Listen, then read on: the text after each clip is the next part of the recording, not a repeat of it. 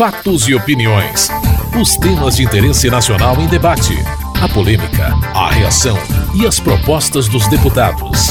Apresentação: Antônio Carlos Silva. A criação em medida provisória de empresa de planejamento e logística, que vai planejar todo o setor de transportes, foi criticada pela oposição. Parlamentares ligados ao governo rebateram as críticas, como o deputado Bom Gás, do PT do Rio Grande do Sul. O Brasil precisa ter. Diferente do que o PSDB fez quando era um governo, que acabaram com os setores, como o Collor também havia feito, nós precisamos ter empresas para fazer planejamento estratégico.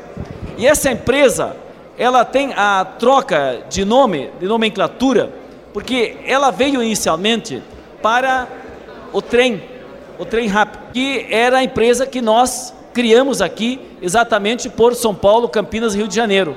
E ela está sendo transformada para ser uma empresa de planejamento não apenas para um modal, mas para todos os modais de transporte no nosso país.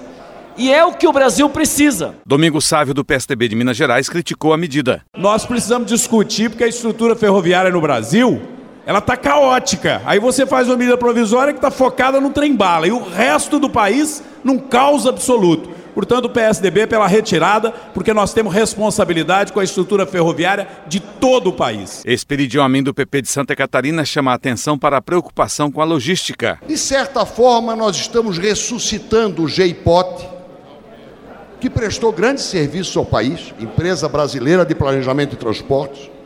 Primeiro começou como grupo executivo, o deputado Napoleão se lembra disso, o deputado Haroldo também, prestou grande serviço ao país. A EBTU, o nosso querido amigo Franciscone, e o Conselho Brasileiro de, de Desenvolvimento Urbano, Conselho Nacional de Desenvolvimento Urbano. Mais logística, que é uma coisa do mundo. Os países são competitivos ou não, não pela qualidade do produto, mas pela logística. Emanuel Fernandes, do PSDB de São Paulo, critica o uso de medida provisória para tratar de logística de transporte. O mais grave para o parlamento é: nós estamos fazendo planejamento estratégico de uma maneira provisória, com medida provisória. E mais do que isso, é a segunda vez. O ano passado, a título de planejamento estratégico para trens de alta velocidade, foi criada uma empresa que agora, na estratégia, já mudou. Essa figura é a cara do governo. É um governo que usa, fala demais, fala muito, mas faz pouco. Transforma coisas definitivas em provisórias. Como é que se faz planejamento estratégico através de medida provisória. Ciba Machado, do PT do Acre, rebateu as críticas. Foi o governo do PSDB que acabou com o órgão que planejava o transporte no Brasil, o GEIPOT. Então agora se restabelece um órgão nacional para pensar como brilhantemente foi a criação da EPE, que planeja a energia elétrica do Brasil. Então, no momento em que nós estamos superando a miséria, superando o analfabetismo, melhorando o ambiente de desenvolvimento nacional, nós queremos a criação desta empresa não apenas para criar um trem-bala, um trem de alta velocidade, mas principalmente para o desenvolvimento tecnológico e o planejamento de logística e transporte no Brasil. Vanderlei Macris critica o aumento de estruturas do governo. A empresa que se cria aqui, no lugar da, do, da ETAV, a EPL, a empresa de planejamento e logística, prevê que o governo poderá integralmente custear essa obra. Portanto, senhor presidente, não vamos discutir aqui o mérito, se é importante ou não o trem. Agora, nós temos que discutir profundamente uma proposta que o governo está trazendo aqui, tirando, inclusive nesse projeto da empresa de Planejamento e Logística, atribuições do DENIT, do Departamento Nacional de Infraestrutura e Transporte. Está tirando atribuições da NTT, Agência Nacional de Transporte Terrestre, está tirando atribuições da ANTAC, Agência Nacional de Transporte Aquaviários, da ANAC, Agência Nacional de Aviação Civil, da Valec, Engenharia, Construções e Ferrovias, está tirando atribuições de todas essas empresas. E o pior, cria uma nova e mantém a estrutura das outras. Isso é uma vergonha. A proposta foi aprovada e segue para apreciação no Senado. Você está ouvindo Fatos e Opiniões. A condenação pelo Supremo dos envolvidos na compra de votos parlamentares no primeiro mandato do governo Lula, chamada de mensalão, suscitou reações em plenário. O ex-ministro da Casa Civil, José Disseu, foi condenado por formação de quadrilha e corrupção ativa a 10 anos e 10 meses de prisão. E o ex-presidente do PT, José Genuíno, a 2 anos e 3 meses. Carlos Aratini, do PT de São Paulo, criticou a decisão da Justiça. É um julgamento que desonra o Supremo Tribunal Federal. É fato que ocorreu mas nós não podemos deixar de manifestar aqui a nossa revolta, a nossa perplexidade, a nossa indignação, porque em outros momentos da história desse país, o Supremo Tribunal Federal também errou. Errou quando cassou o registro do Partido Comunista, errou quando entregou Olga Benário aos nazistas e tantos outros fatos e tantos outros momentos. Quero dizer que nós temos que manifestar aqui a nossa posição e deixar muito claro que é necessário sim que se combata a corrupção nesse país, que é necessário sim que se examine a fundo as questões, mas é necessário também que haja um julgamento correto, que haja um julgamento com toda a legislação pertinente em todos os casos e não julgamento político. Enio Bassi, do PDT do Rio Grande do Sul, discorda de que o julgamento pelo Supremo Tribunal Federal foi político. Quando se quer questionar as decisões do Supremo, que não se questione o Supremo, mas as provas que lá chegaram. Se o Roberto Jefferson não disse a verdade, se questione ele, mas não os ministros de um tribunal, porque se nós chegarmos ao ponto de não confiar no nosso Supremo Tribunal, que país é este? Chegarmos ao ponto de afirmar que foi um julgamento exclusivamente político, mas como julgamento político? Se a maioria dos ministros foi nomeado pelo atual governo, foi nomeado ou pela Dilma ou pelo Lula. E aqui fala um deputado da base do governo. Eu quero aqui fazer um apelo a todos os partidos desta casa, que nós não caiamos no discurso fácil de dizer que o Supremo julga politicamente, de desrespeitar o poder judiciário na sua mais alta instância, porque um país que não tem um Supremo Tribunal Federal respeitado e com autonomia, é um país que sequer merece falar em democracia. Para Érica Cocai, do PT do Distrito Federal, o Supremo Tribunal Federal não deu direito de defesa aos condenados ao não desmembrar o processo. O Supremo não aceitou o desmembramento do processo, fez com que pessoas que, pela nossa legislação, não têm a condição de serem julgadas em primeiro momento pelo STF, mas colocou todos para ser julgado ali, tirando o direito de defesa. O direito de defesa. Por isso penso que realmente não fizemos o luto completo da própria ditadura. E que essa dubiedade de que há um sistema democrático de direito e, ao mesmo tempo, pessoas que não tiveram o direito de defesa porque não puderam recorrer à primeira instância, foram julgados em um primeiro momento pela última instância. É retirar um direito que é fundamental, o direito de defesa. E esse procedimento teve dois pesos e duas medidas pelo Supremo.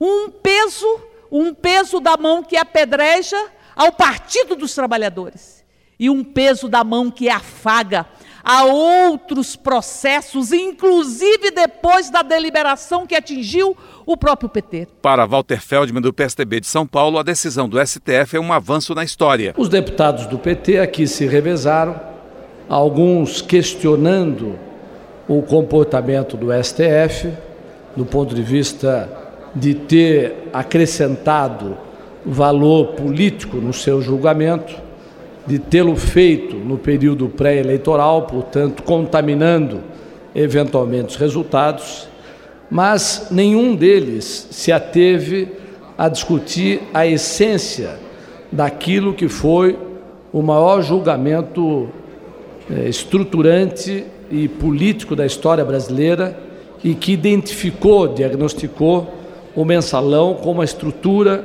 dentro do poder da República no sentido de angariar votos nesse parlamento, notadamente nesse plenário, para fins de aprovação de projetos do governo federal e que garantissem a governabilidade.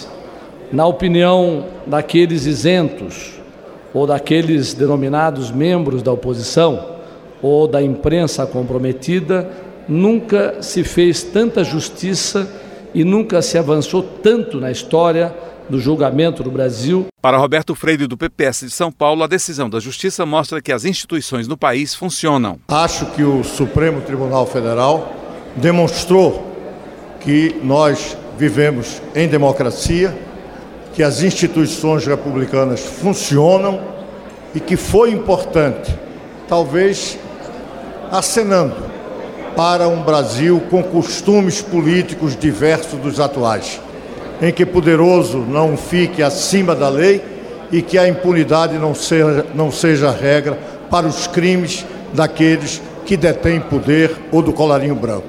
Creio que é o momento de todo democrata brasileiro saudar o Supremo Tribunal Federal pelo excelente posicionamento que adotou, reafirmando a República e a democracia brasileira. Nazareno Fonteles, do PT do Piauí, questiona a isenção do tribunal. Por ocasião agora deste circo montado lá, que essa é que é a verdade, porque se tivesse compromisso com a justiça de verdade, o mensalão dos tucanos teria sido analisado antes. O engavetador geral não teria passado três anos em cima de uma denúncia que a Polícia Federal mostrou esta correlação. Por isso, a gente quer de fato um tribunal isento, ministros fazendo à luz dos autos e das leis que esta casa fez a verdadeira justiça. Doa em quem doer, mas quando se age ideológica e politicamente, magistrado da Corte Suprema, é preciso que esta casa abra o olho, porque a democracia está ameaçada e não fortalecida.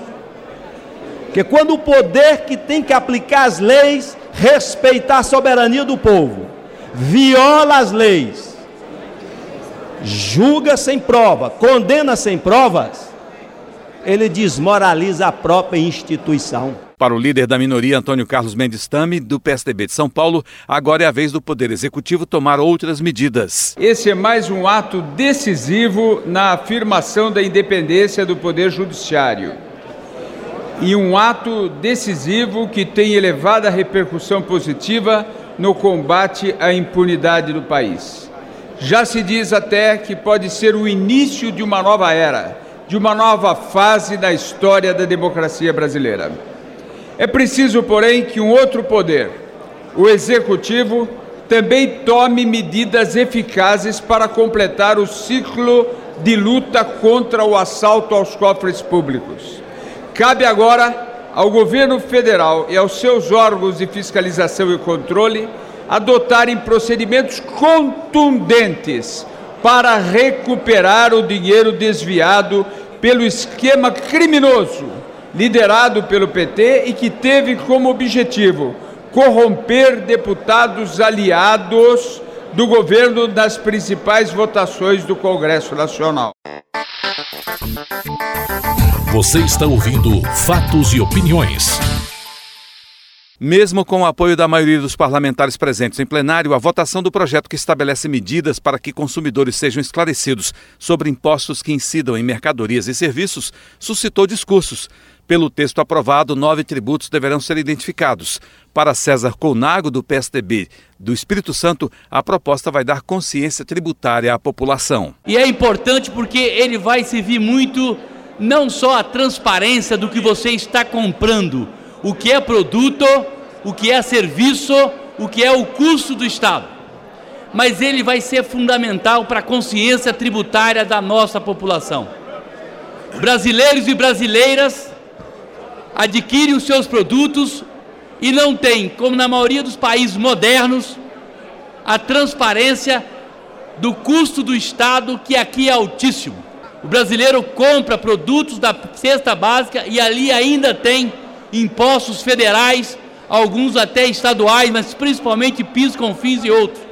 você vai saber ao comprar um quilo de manteiga, um quilo de arroz ou de feijão, qual é o custo daquele produto para quem fez a sua, trabalhou na produção, trabalhou para trazer esse produto até você. O líder do PT na Câmara, deputado Gilmar Tato, aponta o mérito do projeto. A lei determinará medidas para que os consumidores sejam esclarecidos acerca dos impostos que incidam sobre mercadorias e serviços. Dizer que esta é uma iniciativa meritória. O consumidor brasileiro ficar sabendo quanto que ele paga no produto, quanto que ele está pagando de imposto federal, quanto que ele está pagando de imposto estadual e quanto ele está pagando de imposto municipal. Isso é transparência, por isso que a iniciativa meritória. Roberto Freire, do PPS de São Paulo, elogia a iniciativa de dar transparência aos impostos. Seria um momento importante para essa casa dar transparência naquilo que o Brasil se caracteriza quase que no mundo como um dos poucos países desenvolvidos em que não se dá transparência ao imposto que é pago pela cidadania. Para o líder do PSD, deputado Guilherme Campos, a transparência vai permitir que a sociedade cobre das autoridades pelo que está pagando. A partir desse momento que nós estejamos dando ciência às pessoas de quanto elas pagam de imposto e quanto recebem de contrapartida por esses impostos pagados, pagos, nós estaremos estimulando para que toda a sociedade possa estar cobrando de todas as esferas de governo, legislativo, executivo, judiciário, que o que se paga é muito. Hoje nós estamos tendo a oportunidade que as pessoas tenham o direito de saber quanto tem de imposto na mais simples das transações. Tem o direito de saber quanto que é o impacto na sua vida, no seu dia a dia, de quanto se paga de imposto. E vão perceber que isso é muito. É muito e o sentimento de cobrança para todas as esferas de governo, eu repito, deve ser colocado às claras. Por isso, senhores, eu acho que nós não podemos perder essa oportunidade de coroar um movimento que é de iniciativa popular, que teve o nome do De Olho no Imposto, coletou essa um milhão e meio, essa mais de um milhão e meio de assinaturas, deu entrada na casa. O projeto de lei vai à sanção da presidenta Dilma Rousseff. Você acabou de ouvir Fatos e Opiniões, uma produção da TV Câmara. Edição e texto Antônio Carlos Silva e Eliane Breitenbach. Apresentação Antônio Carlos Silva.